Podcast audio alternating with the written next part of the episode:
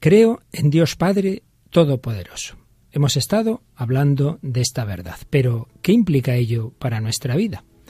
Hoy vamos a profundizar en ello. ¿Nos acompañas?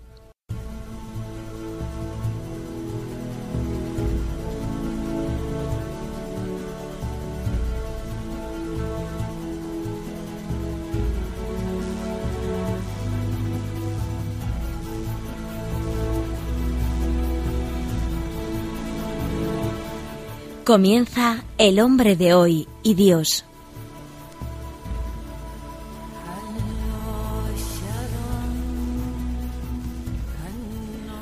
Un programa dirigido en Radio María por el Padre Luis Fernando de Prada.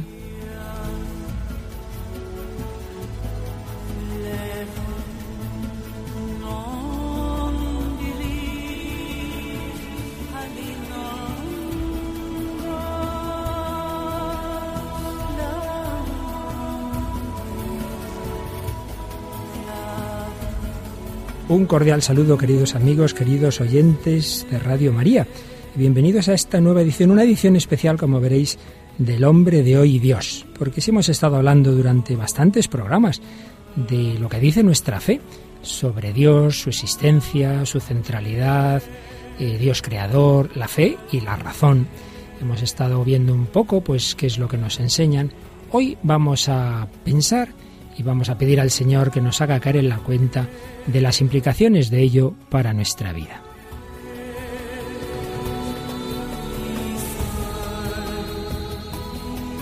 Y es que una cosa es creer con la cabeza y otra es que toda nuestra vida realmente responda a esa fe. Pues es lo que vamos a intentar en este programa de hoy especial. No vais a oír más que mi voz, así que nada, si queréis os dejo que durmáis un ratito, pero intentar eh, profundizar en un espíritu meditativo en qué significa en serio nuestra fe en Dios Padre Todopoderoso. Y para ello vais a permitirme que aproveche una charla anterior de un servidor hablando pues de este tema del sentido de la vida, de cómo lo que San Ignacio llama el principio y fundamento de nuestra existencia, pues es esa fe en Dios que no solo es creador, sino que es Dios Padre Todopoderoso. Vamos pues a profundizar hoy un poquito en el sentido de nuestra vida desde nuestra fe.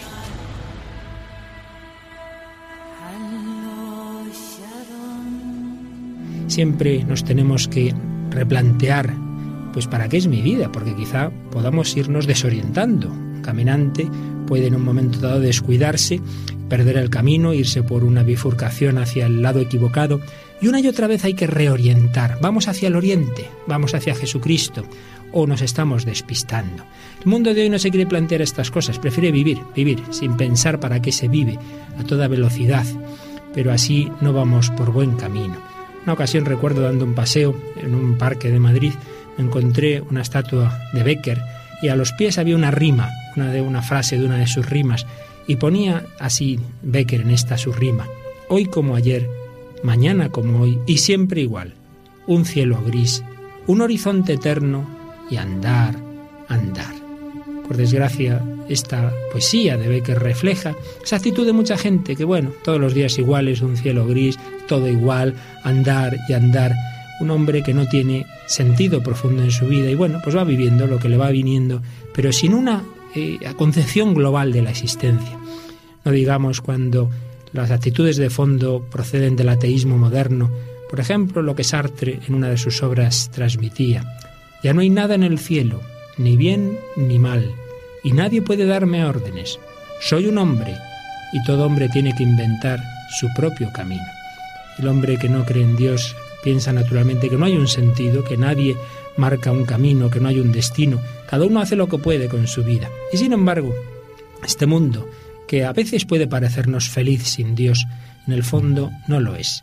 ¿Cuánta gente que parece muy divertida, que le va todo muy bien, este mundo que parece que está montado para ser feliz sin Dios. Sin embargo, eso qué endeble es, cuánto vacío hay. Si viéramos a una persona entrar muchas veces en una farmacia y comprar muchas medicinas, no creo que nadie dijera, uy, qué buena salud tiene esa persona, fíjate la de medicinas que compra. Pues hay gente que a lo mejor se piensa que es feliz porque va a muchas fiestas, porque hace muchas cosas, porque se compra eh, alcohol, droga. Pues no, precisamente porque necesita muchas de esas cosas es porque no es feliz. Porque si lo fuera, porque si la alegría profunda brotara de su corazón, no necesitaría esos consuelos, esas medicinas del que no es feliz en lo profundo de su corazón. Y como no existe la felicidad, como no existe la alegría profunda, por lo menos tengamos consuelos, tengamos placer. Pero hay que tener muy claro siempre esto. El placer se puede comprar. El mundo de hoy lo pone facilísimo, que fácil es placer del alcohol, de la droga, del erotismo. El placer sí, pero la alegría no. La alegría no se compra. La alegría o brota del corazón, o brota de la conciencia limpia, o brota de la unión con Dios, o no se puede comprar. La alegría no se compra. Como el grande vacío interior, decía en su diario Julian Green, no puede ser colmado por ninguna distracción y placer. No, eso nos puede, pues sí, distraer, nos puede calmar un ratito, pero no nos puede llenar. El hombre moderno que se cree feliz sin Dios no lo es. Muere de sed de infinito y se engaña a sí mismo queriendo comprar la felicidad con retazos de diversión, dinero, viajes. Todo se convierte en su pesada tristeza, en una lucha imparable por el poder, el dinero y el sexo.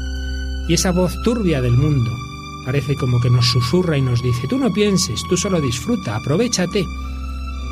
Y sin embargo así llegamos al vacío existencial del que tanto hablaba el gran psiquiatra Víctor Frankl, que enseñó que la felicidad no se puede buscar directamente, sino que es la consecuencia de haber dado lo mejor de uno mismo por un ideal noble.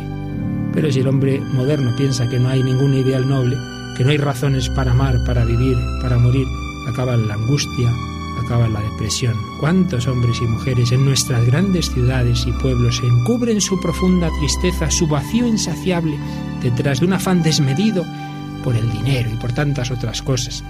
Uno de los grandes de la publicidad en alguna ocasión escribió que a los publicistas no nos interesa que la gente sea feliz, porque la gente feliz no consume. Nos interesa gente no feliz que cree que va a calmar esa no felicidad con sus compras. Otro de los signos de que el hombre de hoy no está bien, no está centrado por mucho que pretenda ser feliz, es cómo están creciendo las adicciones.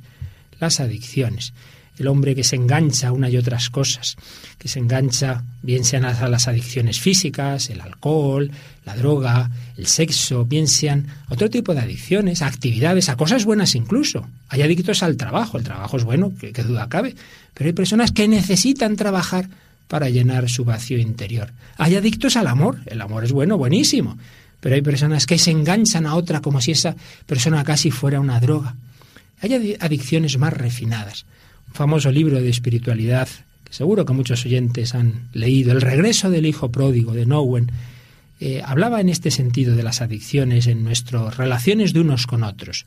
Escribe Nowen, una pequeña crítica me enfada y un pequeño rechazo me deprime.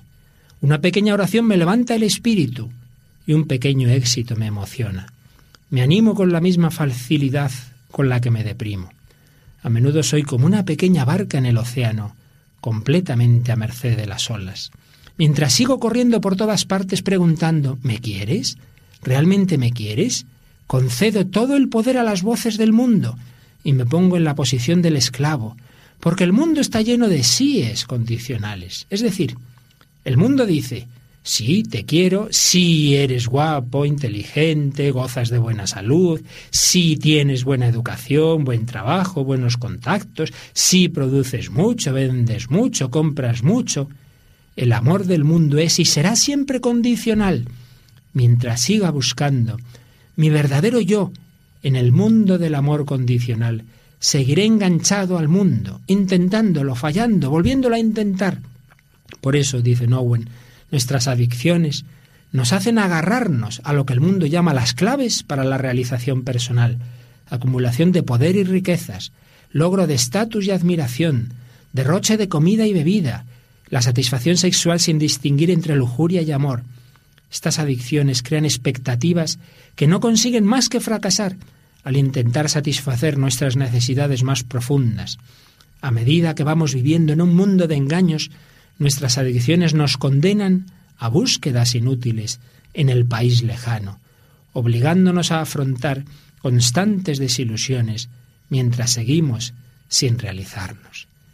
El hombre posmoderno, que piensa que es feliz sin Dios. No lo es, porque en lugar de Dios pone cosas y personas a las que se engancha como si fueran Dios y se hace esclavo de esas personas, de esas actividades, de esos valores o falsos valores. Un mundo en el que proliferan las adicciones y un mundo en el que hay miedo. ¿Cuántas veces pasamos de la euforia, de la soberbia, de la autosuficiencia, el hombre consigue lo que quiere, al miedo y a la angustia? Podemos pensar que hay dos grandes iconos de ese fracaso que tantas veces encuentra la humanidad, dos grandes iconos modernos. Uno, el Titanic, recordáis aquel gran barco del cual parece que su comandante dijo este barco no lo hunde ni Dios. Ese barco que significaba, simbolizaba, pues todo el poderío técnico del hombre de principios del siglo XX, un barco realmente impresionante. Y en su primer viaje, es tremendo, en su primer viaje se hunde estrepitosamente, con tantas personas que mueren ahogadas el Titanic, símbolo de que el hombre del siglo XX, que se creía que ya no iba a tener eh, grandes fracasos, grandes tragedias, sin embargo iba a ser el siglo de las guerras mundiales, de las bombas atómicas, de los campos de concentración, de los gulags, de los mayores totalitarismos de la historia. El hombre soberbio que se cree que todo va a ir siempre muy bien, prescindiendo de Dios. Este barco no lo hunde ni Dios. Y sin embargo, ahí está esperándote tu iceberg. Y nosotros en nuestra vida hay veces que vamos como el Titanic tan tranquilos, nada, mi vida va estupenda, hasta que aparece ese iceberg, hasta que aparece lo inesperado, hasta que aparece un diagnóstico con el que no contabas, una enfermedad, una muerte, un fracaso, una ruina, un despido, alguien que te deja. Nuestros grandes eh, icebergs que están ahí esperándonos y muchas veces nosotros tan tranquilos. Y el siglo XXI también ha tenido otro icono semejante, más terrible si cabe, el derrumbe de las Torres Gemelas en aquel terrible atentado terrorista, en el lugar que parecía más seguro, en esas torres donde estaban grandes ejecutivos, todo perfecto, todo asegurado. Pero nunca podemos asegurar todo, nunca podemos imaginar lo que va a ocurrir, nadie podía imaginar que de pronto unos aviones iban a precipitar sobre esas torres, y no unos aviones militares, unos aviones civiles lo que parece invencible se puede hundir de pronto, por donde menos lo esperamos. Y es que el corazón del hombre es el que está desordenado. Da igual que hayamos avanzado en lo técnico, podemos tener coches estupendos y matarnos en esos coches. Pues también nosotros tenemos nuestras torres gemelas que se pueden hundir ese fracaso, esos suspensos, ese problema familiar, ese marido que te abandona, esa amistad que se rompe. Sí, tenemos soluciones técnicas, pero no a los auténticos problemas humanos nos hundimos ante esos hechos, porque tampoco tenemos defensa ni suficiente apoyo. Nuestra vida no está sentada sobre roca, sino sobre arena. Bueno, ¿y a qué viene todo esto? Quizá piense alguno. Pues si vamos a hablar del principio y fundamento de la vida, si vamos a hablar del sentido de la vida, tenemos que partir por poner en crisis esa manera de vivir sin pensar, esas falsas seguridades, esa nuestra vida que tantas veces está sentada sobre cosas, sobre dinero, sobre personas que no son Dios, sobre torres que en cualquier momento se pueden hundir. Tenemos que edificar nuestra vida sobre roca, que nuestra vida tenga un fundamento sólido, que tenga la base, los cimientos del amor de Dios. Si estamos edificados en esos cimientos, la torre no se hundirá por muchos aviones que lleguen contra ella, porque siempre el amor de Dios será más poderoso que cualquier fracaso, que cualquier problema. Necesitamos encontrar ese fundamento, necesitamos descubrir que hay que nada ni nadie pueda hundir. Pues bien, a este nuestro mundo, a este nuestro mundo que se cree feliz tantas veces y no lo es, que se queda enganchado a sus adicciones, que tiene miedo, que vive la angustia, tantas veces la depresión, este mundo, de este mundo hablaba el todavía cardenal Ratzinger en el año 2000, cuando en una preciosa conferencia decía, la pobreza más profunda es la incapacidad de alegrarse, el hastío de la vida considerada absurda y contradictoria. La incapacidad de alegrarse supone y produce la incapacidad de amar, provoca la envidia, la avaricia, todos los vicios que arruinan la vida de cada uno y del mundo. Pero a este mundo, a este mundo, también decía el cardenal Ratzinger, tenemos que evangelizarle, es decir, enseñarle el arte de vivir.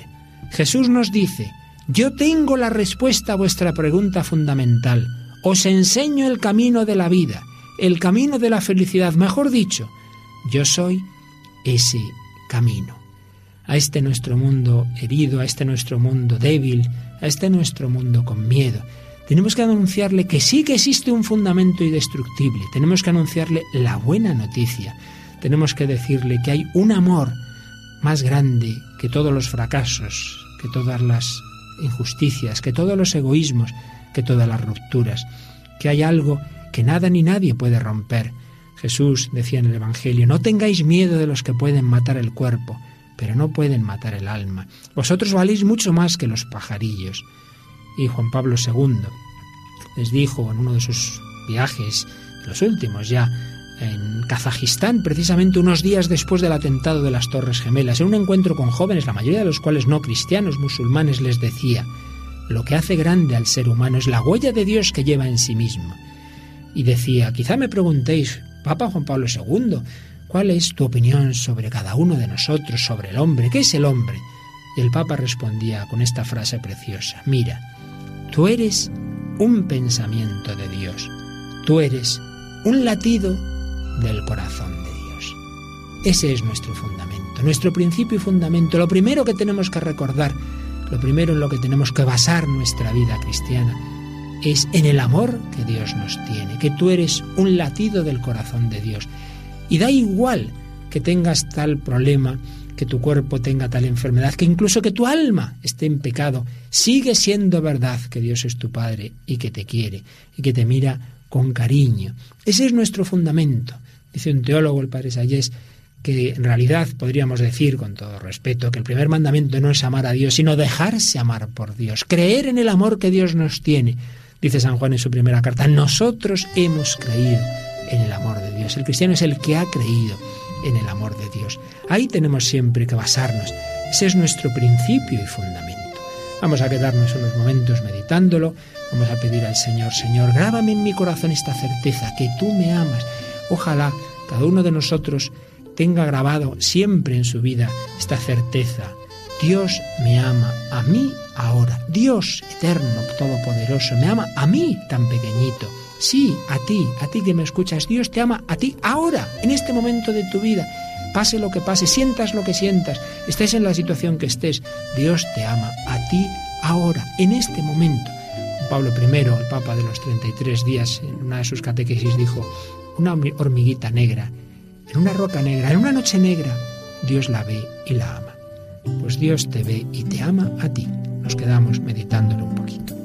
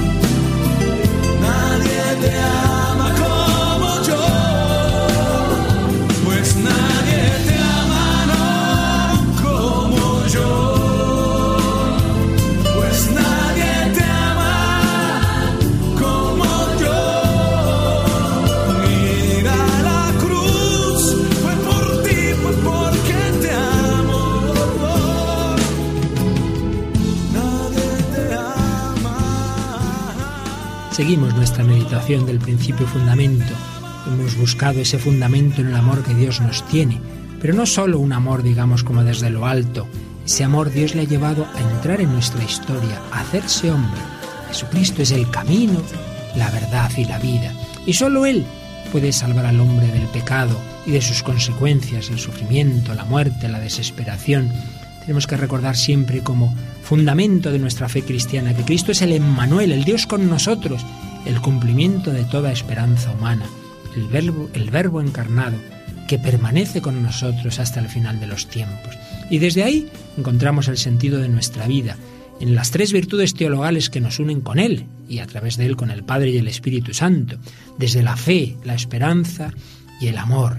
Desde ahí tenemos esa fe en el amor que Dios nos tiene, esa esperanza de que Dios conduce nuestra vida y que saca bien del mal y que el final siempre será positivo, porque el Señor quiere llevarnos a través de circunstancias muchas veces dolorosas a la victoria de la resurrección. La fe, la esperanza y el amor, desde la confianza en que el Señor nos quiere, responder en nuestra vida con el amor, el amor a Dios y el amor al prójimo.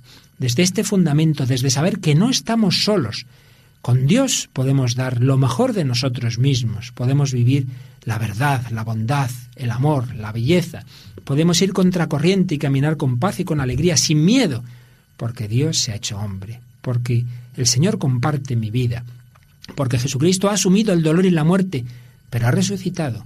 Y así la última palabra no la tiene el fracaso, el pecado o la muerte. Dios ha vencido al mundo, nos ha traído la vida nueva del Espíritu en su Hijo Jesucristo. Y esta es nuestra invencible esperanza. Y sabemos que este Jesucristo resucitado se ha quedado en la Iglesia. No estamos solos, primero porque estamos con Él, pero también porque estamos con los hermanos, porque caminamos juntos, porque compartimos esta misma experiencia de ir caminando hacia el reino eterno. Y en la Iglesia tenemos esos sacramentos con los que el Señor nos cuida, nos alimenta, nos cura las heridas, la penitencia, nos alimenta con la Eucaristía, etc. Por ello, este es nuestro principio y fundamento, que no somos huérfanos, sino que somos hijos, hijos de Dios e hijos de María. Recuerdo haber oído contar un matrimonio, una anécdota preciosa que se me quedó grabada. Decían que en aquel momento este matrimonio tenían dos hijos, se fueron una vez al bosque a, jugar con los hijos, pero en un momento dado los padres veían cómo los hijos jugaban y dijeron vamos a escondernos un momento detrás de un árbol. Y veían a sus hijos jugar, pero en un momento dado los hijos ya no veían a sus padres. Entonces vieron cómo se quedaban parados, empezaron a mirar, empezaron a gritar, a llamarles, se echaron a llorar y ya claro, los padres salieron enseguida detrás de esos árboles donde estaban escondidos y los hijos tan felices. Pues bien, el padre nos contaba como esa anécdota le había hecho pensar. El bosque era el mismo para mis hijos, era el mismo cuando nos veían y cuando no nos veían. El bosque era el mismo, los peligros o las cosas positivas eran las mismas. Pero ¿qué pasaba? Que cuando nos veían y cuando nosotros les veíamos, ellos veían que nosotros les mirábamos, mis hijos jugaban tranquilos, contentos, no había peligro, mis padres están ahí, nuestros padres están ahí, pero cuando no nos veían, cuando no sabían que nosotros les veíamos, mis hijos se angustiaron. Y él mismo hacía la aplicación. También la vida, el mundo, es el mismo para el creyente y para el no creyente. Todos podemos tener cosas agradables y cosas desagradables. Todos podemos tener sufrimientos, enfermedades, fracasos o éxitos. Todo es lo mismo. El bosque es el mismo, sí, pero nosotros vivimos en un bosque bajo la mirada misericordiosa de Dios nuestro Padre y de María. Mejor dicho, todos vivimos bajo esa mirada, pero nosotros lo sabemos. Nosotros vemos que nos mira el Señor, que nos mira María. Ese es el fundamento de nuestra vida. Pase lo que pase, no estamos solos. A veces nos parece que sí, Dios ha olvidado de mí, como lo pensarían los apóstoles, ¿os acordáis en aquella escena que están en la barca de noche, se levanta el, viento, están pasándolo mal, y Jesús se había quedado rezando en la orilla. Y ellos pensarían, Jesús nos ha abandonado, aquí nos ahogamos, ¿cómo, ¿cómo no estará con nosotros el Señor? No, el Señor los veía, y el Señor se acercó a ellos, recordáis, andando sobre el agua, los apóstoles, los pobres, se desconcertaron y se pusieron a gritar. Pues a veces nos ocurre eso, estamos en la vida, se levantan tormentas, ¿dónde está el Señor? Se ha olvidado de mí, Dios no me habla. Señor está ahí, el Señor te está mirando. Pero el Señor quiere que crezcas en la fe, en la esperanza. Muchas veces nos entran dudas y el Señor quiere que maduremos ahí, que no seamos como niños pequeños que siempre necesitan el sentir la caricia y el caramelito. Hombre, el Señor está ahí, pero vive también desde la fe. Una vida de la certeza de que nunca somos huérfanos, que somos hijos, que estamos cuidados. Una vida desde la misericordia, desde la misericordia hay un amor más grande que mi propio pecado. Una película que seguramente muchos habréis visto, Pena de Muerte, que está basada en un hecho real, un hecho histórico. Hay una religiosa que va ayudando al condenado, pues a ver si se puede salvar de esa condena, que ya cree que es injusta, pero cuando ya no hay nada que hacer, cuando ya han agotado todos los recursos, cuando ya esa noche le van a ejecutar, este hombre, Macio en la película, Mateo, le dice a la religiosa que sí que era verdad, que él había matado a uno de, era el asesinato de una pareja de novios, y dice, sí, a uno de ellos, al, chico yo le maté. Entonces en ese momento, la religiosa que había creído en su inocencia se queda un momento dado desconcertada, como es natural, pero enseguida reacciona y le dice, Matthew, tú también eres hijo de Dios. Sigues siendo hijo de Dios aunque hayas cometido un crimen. Entonces este hombre se echa a llorar y dice, nunca me han llamado hijo de Dios, nunca, que tenga que morir para encontrar el amor creo que refleja muy bien esta escena lo que es la buena noticia de la misericordia. Sigues siendo hijo de Dios, sigues siendo amado por el Padre, aunque hayas cometido crímenes, aunque seas un asesino. A veces, pues, usamos expresiones que no son cristianas frente a asesinos, frente a terroristas, como tratándole como si fueran animales. Pues miran, ellos actuarán muy mal, objetivamente hablando, es verdad, pero no dejan de ser hijos de Dios, a los que Dios ama. Una vida desde la misericordia, una vida desde la gratuidad. Aunque yo no me lo merezca, claro que no me lo merezco. Dios me ha dado la vida, Dios me ha dado su perdón, Dios me ha dado la fe. Una vida con la conciencia de que he recibido tanto, tanto. Fijaos de que casi todo lo más importante de nuestra vida lo hemos recibido. Mucha gente se cree que se ha conseguido ella con su esfuerzo lo que tiene. Bueno, pues sí, algunas cosas sí, bueno, algunas cosas sí, con la salud que Dios te ha dado, con la inteligencia que Dios te ha dado, con las relaciones personales que Dios te ha dado, pero en cualquier caso, lo más importante, la vida, eh, los primeros pasos en nuestra vida, todo lo que hemos recibido en la infancia, pues eso es recibido, es un don. Es mucho más importante lo que recibimos como don que lo que conseguimos por nuestras fuerzas. El catecismo dice, el hombre es un mendigo de Dios, que necesita recibir constantemente del Señor. Y muchas veces se nos olvida y nos creemos autónomos, autosuficientes. Y por eso siempre hay que volver en el principio y fundamento a esta actitud de gratitud. Decía el gran escritor inglés Chesterton que todos los años damos las gracias por lo que los Reyes Magos han puesto en nuestros zapatos, pero deberíamos dar las gracias todos los días por tener pies que meter en nuestros zapatos. A veces agradecemos, digamos, lo extraordinario que nos pueda llegar y se nos olvida que ya nuestra vida es un regalo ordinario del Señor. Pues vivir no en la autosuficiencia, no en la falsa autonomía del que se cree que es el centro del mundo. El principio fundamento es reconocer que somos criaturas de Dios, que somos hijos suyos, que todo lo recibimos, que necesitamos pedir constantemente. De ahí la importancia de la oración de petición. Pedid y se os dará. Y de también ayudarnos unos a otros. Nadie es una isla, nadie está ahí como, como si fuera un, pequeño Dios. No. Y también tenemos que pedirnos perdón, pedir perdón a Dios y pedirnos perdón unos a otros, porque todos estamos llenos de limitaciones físicas, psíquicas, morales. Así pues, principio y fundamento es también renovar nuestra conciencia de gratitud, de petición, de humildad, de pedir perdón.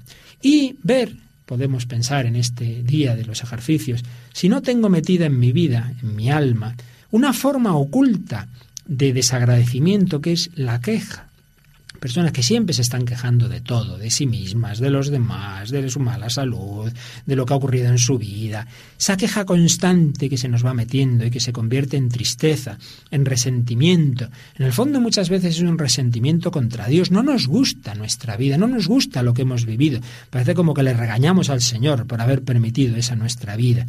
Pues hoy puede ser un buen día para pedir al Señor, Señor, que yo me reconcilie con mí mismo, con mi vida, con lo que tú has permitido en ella, que sea consciente de que Dios permite el mal para sacar el bien, que todo es gracia, que todo es gracia, que Dios saca bien de todo, y que superemos esas tentaciones de queja. Un gran principio de vida espiritual es no quejarse nunca, de nada, de nadie, ni de sí mismo, ni en lo interior ni en lo exterior. No quejarse nunca, de nada, qué frío, qué calor, de nadie, hay tal persona, qué pesada, ni de mí mismo, es que soy un desastre, ni en lo interior, que sea hablando conmigo mismo, ni en lo exterior.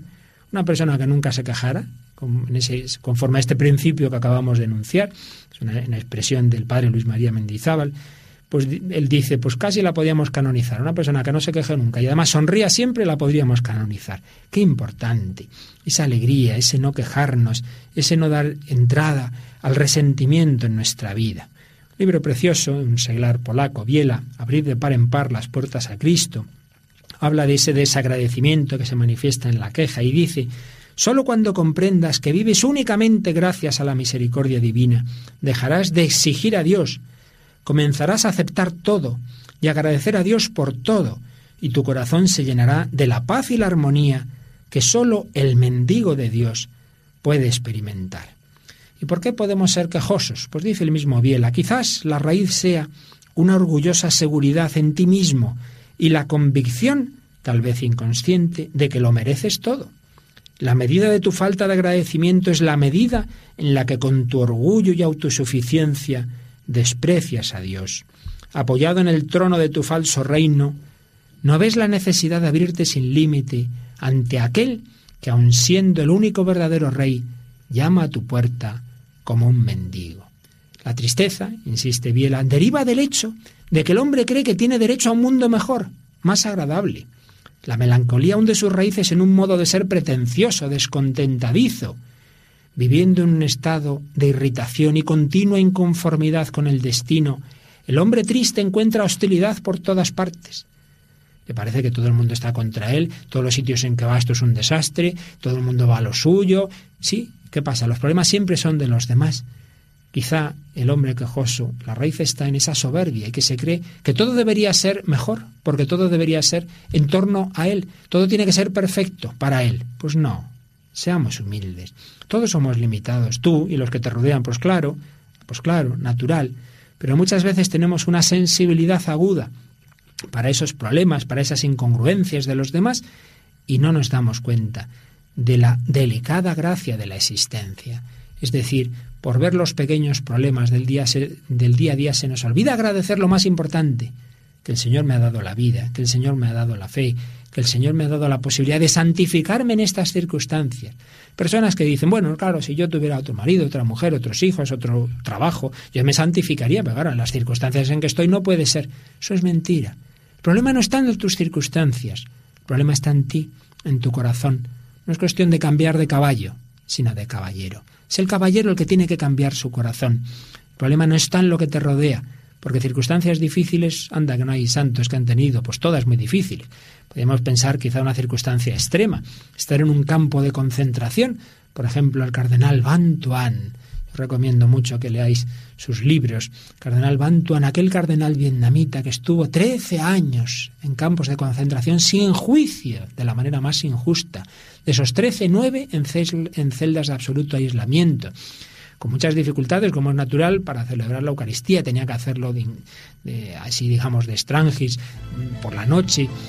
Y sin embargo el cardenal Pantuana ahí se santificó. Si hubiera dicho, bueno, en estas circunstancias no puedo celebrar la misa, no puedo hacer nada, me amargo, se hubiera desesperado o se hubiera dejado llevar del resentimiento, ahí se hizo santo. Bueno, pues no creo que las circunstancias de ninguno de los que estamos meditando hoy sean peores que estar en un campo de concentración del Vietnam. No creo que esa persona que te hace sufrir en, tu familia sea peor que los guardias que tenía el cardenal Bantuan. Y así podríamos poner muchos ejemplos. El problema no está en lo que nos rodea, el problema está en nosotros. Santo Padre Benedicto XVI, en homilía en el sínodo que, tuvo de los obispos en, el, en octubre del 2005, decía, si permanecemos unidos al Señor, entonces daremos fruto también nosotros. Ya no produciremos el vinagre de la autosuficiencia, del descontento de Dios y de su creación, sino el vino bueno de la alegría en Dios y del amor al prójimo. Frente al vinagre de la autosuficiencia, del descontento de Dios y de lo que nos rodea, el vino bueno de la alegría en Dios y del amor al prójimo. Así pues, principio y fundamento, creer en el amor que Dios nos tiene, confiar en que las circunstancias en que el Señor nos pone, pues son para santificarnos, que todo es gracia, que todo tiene que ser una ocasión para crecer en fe, en esperanza, en amor. Este problema, esta dificultad, esta enfermedad, bueno, pues si el Señor lo permite, será para mi bien. Pensar que los talentos, recordáis la parábola de los talentos, uno recibe uno, cinco, diez, no son solamente, como solemos decir, las cualidades positivas que Dios nos da. Dice un autor espiritual, padre Daxer, también polaco, fundador del movimiento de familias de Nazaret, un libro precioso, Meditaciones sobre la fe. Dice que los talentos no son solo las cosas positivas, sino las negativas. Por ejemplo, tienes salud, bien, es un talento que Dios te da para que trabajes con esa salud. Tienes enfermedad, es un talento que Dios te da para ver cómo llevas también esa enfermedad, para que te santifiques con ella. Eh, ¿Tienes inteligencia? Muy bien, Dios te ha dado la inteligencia para que pienses y, hagas cosas buenas con tu cabeza. No, tengo limitaciones, pues Dios te ha dado esas limitaciones para que también te santifiques con ellas. Y así podríamos seguir. Todo es un talento, todo es gracia. Dios me da una manera de hacer oración que estoy muy a gusto. Bien, es un talento. No, no, a mí me cuesta mucho hacer oración. Es otro talento. La cuestión está en qué harás con ese talento. ¿Seguiré haciendo oración aunque me cueste? Muy bien, estás aprovechando el talento. No, no, no, me aburro, no hago oración. Pues ya has perdido el talento. Así pues, todo es gracia. De todo tenemos que dar gracias.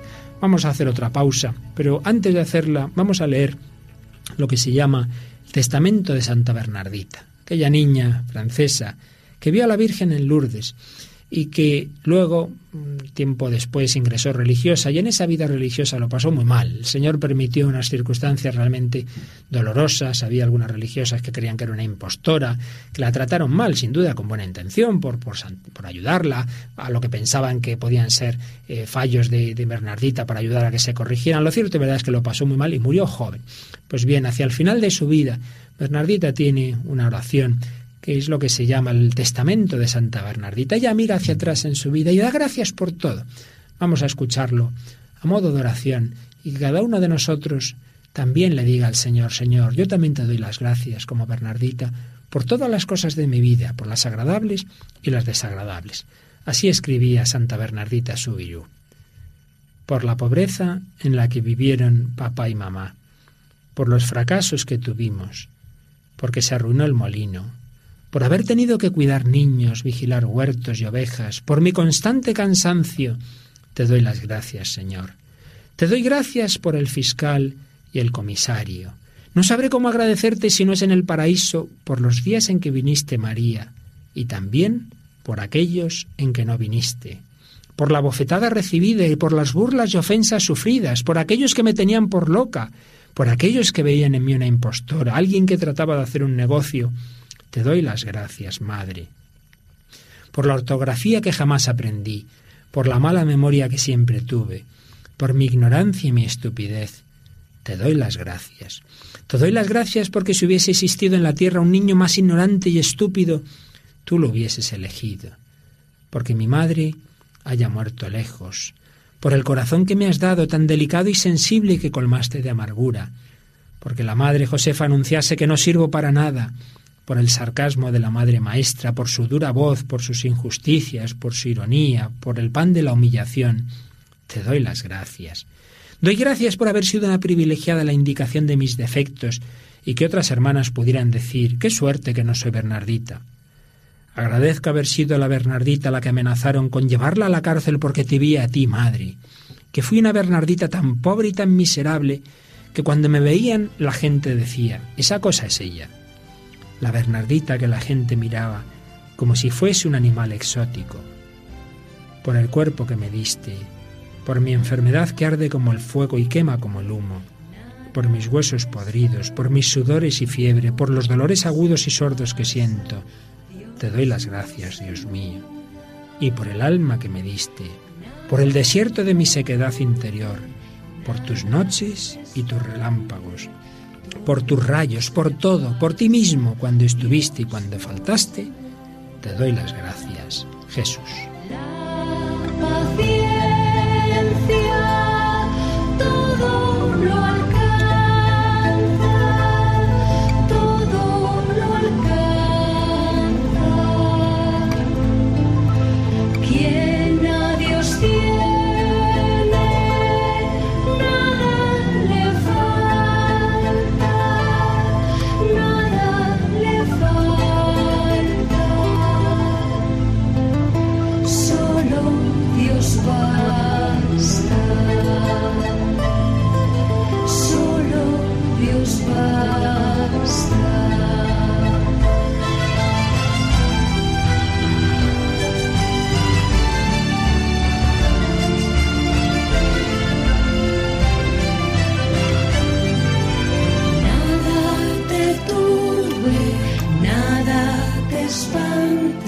Seguimos, queridos amigos, entrando en la recta final de nuestra meditación de hoy, desde esa conciencia de agradecimiento, desde esa certeza del amor que Dios me tiene, desde saber que todo es para bien de los que aman a Dios, nos alegramos de que nuestra vida está edificada sobre ese sólido fundamento.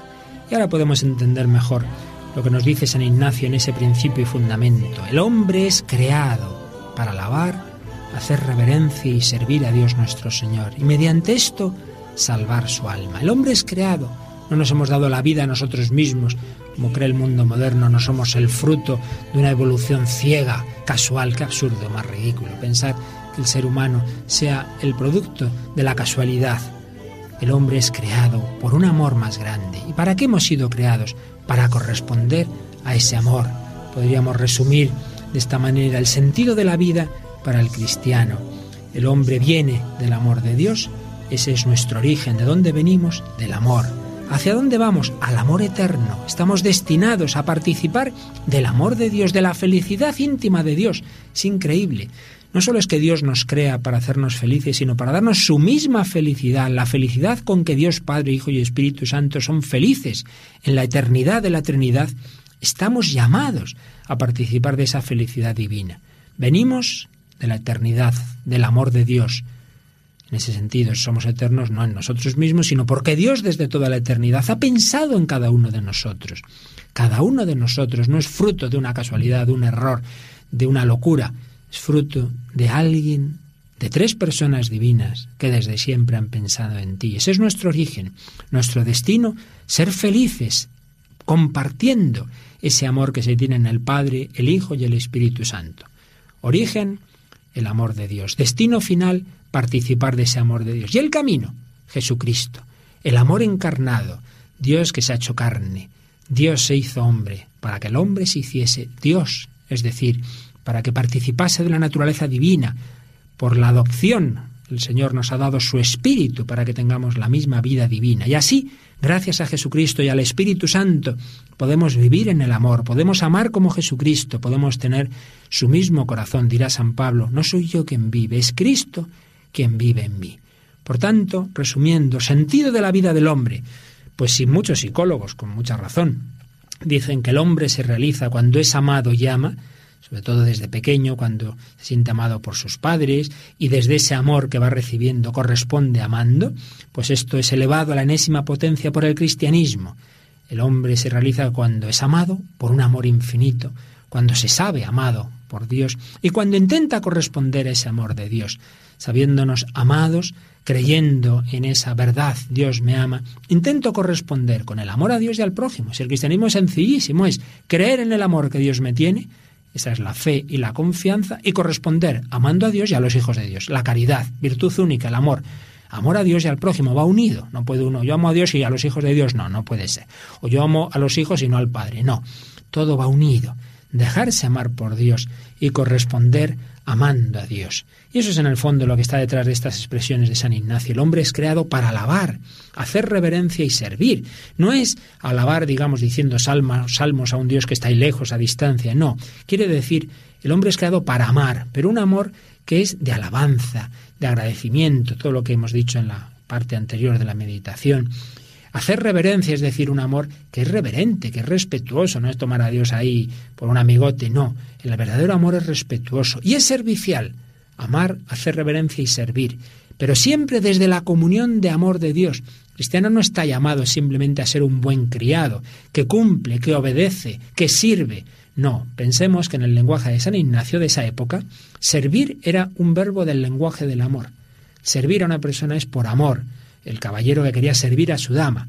Pues bien, el hombre es creado para amar a Dios, un amor que alaba, que agradece, un amor que es respetuoso y un amor que es servicial, servir a Dios. Y así, mediante esto, salvar su alma, es decir, llegar eternamente a esa plenitud a la que estamos llamados. Toda nuestra vida es para ir creciendo en fe, en esperanza y en amor. Y sigue diciendo San Ignacio, y todas las demás cosas que hay en el mundo son creadas para el hombre y para ayudarle al cumplimiento de ese su fin. El hombre es creado por Dios, es fruto del amor de Dios, pero rodeado de personas, de cosas, de circunstancias, de la naturaleza, etcétera. ¿Todo para qué? Para que el hombre, usando de esas cosas, se sirva para crecer en esa santidad a la que estamos llamados, en ese amor a Dios. Y ahí es donde viene ese principio, esa expresión, el tanto cuanto, es decir, el hombre debe usar de las cosas, debe usar de lo que Dios le pone a su alrededor, tanto cuanto le ayude a acercarse a Dios. Y debe, al revés, separarse de las cosas, circunstancias, amistades, personas, tanto cuanto le separen de Dios. Es bastante sencillo. Este trabajo, yo veo que en este trabajo puedo amar a Dios, puedo servir al prójimo, puedo cumplir una misión, muy bien. No, este trabajo me da dinero, pero yo veo que hace daño a mi alma, eh, cometo injusticias, hago daño a los demás, pues deja el trabajo. Ay, pero es que pierdo. Bueno, pues hay que elegir en esta vida. Estamos llamados a salvar el alma, que no es simplemente salvar el alma por los pelos al final de nuestra vida, sino que cada vez mi alma esté más llena del amor de Dios, que vivamos felices con el Dios amor ya aquí en este mundo. Y para ello, siempre importante recordar que todo lo negativo que hay en nuestra vida no es lo más fundamental. Juan Pablo II, en, en Toronto, dijo una frase preciosa. Nosotros no somos la suma de nuestras debilidades y nuestros fracasos. Por el contrario, somos la suma del amor del Padre por nosotros y de nuestra real capacidad para convertirnos en imagen de su Hijo. No somos la suma de nuestras debilidades y fracasos, sino la suma del amor del Padre por nosotros. Antes mencionábamos a Monseñor Bantuán, el obispo de Vietnam, pues él escribía cosas preciosas. No hemos sido escogidos a causa de nuestros méritos, sino solo por su misericordia. Te he amado con un amor eterno, dice el Señor. Esta es nuestra seguridad, este es nuestro orgullo, la conciencia de ser llamados y escogidos por amor. Y vamos a escuchar algunas frases que, que el cardenal Bantuan dijo poco tiempo antes de morir. Yo acepto y cómo acepto esta vida es de vivir solamente en momento presente de mi vida, porque no, no tengo más mi horario. Mi horario es en la mano de los policiotos. Yo vivo cada minuto en momento presente y para mar de amor de Dios. Esto, la fuerza, la presencia de Jesús en la Eucaristía es una fuerza para mí para sobrevivir. ¿sí? La oración, la salud y la presencia de Jesús. Y me sentí en mi corazón una noche como una voz que me hablaba. Tú tienes una riqueza en tu corazón, es el amor de Jesucristo. Tú puedes siempre amar los enemigos y cercar, buscar cómo amar. ¿Quién nos separará del amor de Dios? La tribulación, la angustia, la persecución, el hambre, la desnudez, los peligros, la espada. Como dice la escritura, por tu causa somos muertos todo el día, tratados como ovejas destinadas al matadero.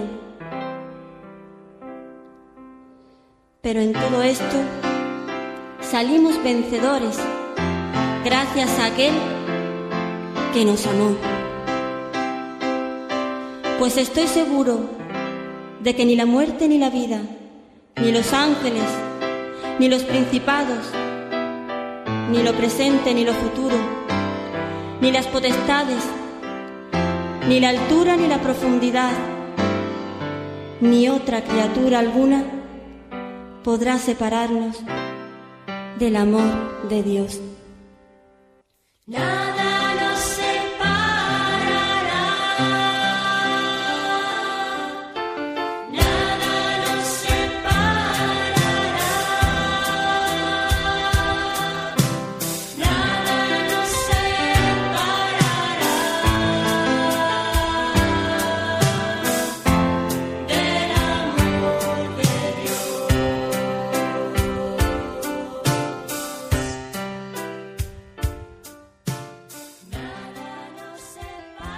Mi vida está edificada sobre arena, está edificada sobre la falsa felicidad que promete el mundo, una felicidad in- inestable, superficial, sobre unas torres que se pueden hundir en cualquier momento, o estamos edificados sobre la roca del amor de Dios.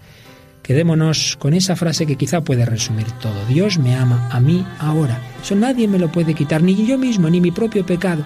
Hay un amor más grande que mi pecado, que mi error, y todo en mi vida está preparado para conducirme a esa plenitud a la que Dios me llama. Venimos del amor, vamos hacia el amor, el camino es Jesucristo y el camino con justo junto con Jesucristo es María.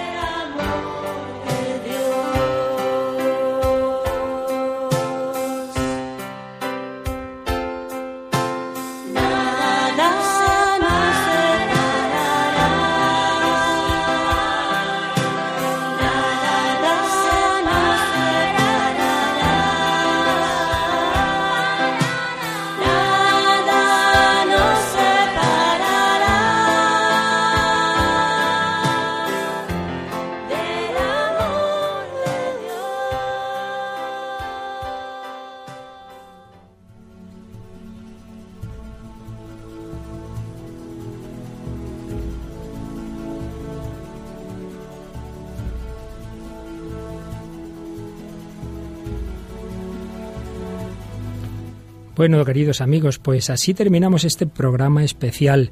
Como veis, hoy más bien, más que un diálogo, ha sido una meditación, pero era también importante que de todo lo que hemos ido hablando en estos programas anteriores, lo intentáramos convertir en oración para nuestra vida, el principio y fundamento, el sentido de nuestra vida, desde la fe en Dios Padre Todopoderoso, Creador, Dios Padre Providente, en su amor, ese amor del que nada nos separará, como oíamos en esta última canción, y con ese recuerdo de este santo cardenal, pues que el Señor ya llamó a su presencia, el cardenal Van Toan, que tanto vivió esta nuestra fe, la fe en Dios Padre Todopoderoso. Él fue un hombre de nuestro tiempo, un hombre sometido a las ideologías de nuestro tiempo, pero el amor de Cristo fue más fuerte que todas esas ideologías. Pues que profundicemos en todo lo que hoy hemos recordado, que sigamos pidiéndole al Señor y a la Virgen María que nos ayude a vivir desde nuestra fe. Pues en, esa, en ese recuerdo, en esa intención, os deseo lo mejor para esta próxima semana, la bendición del Señor y hasta el próximo programa, si Dios quiere.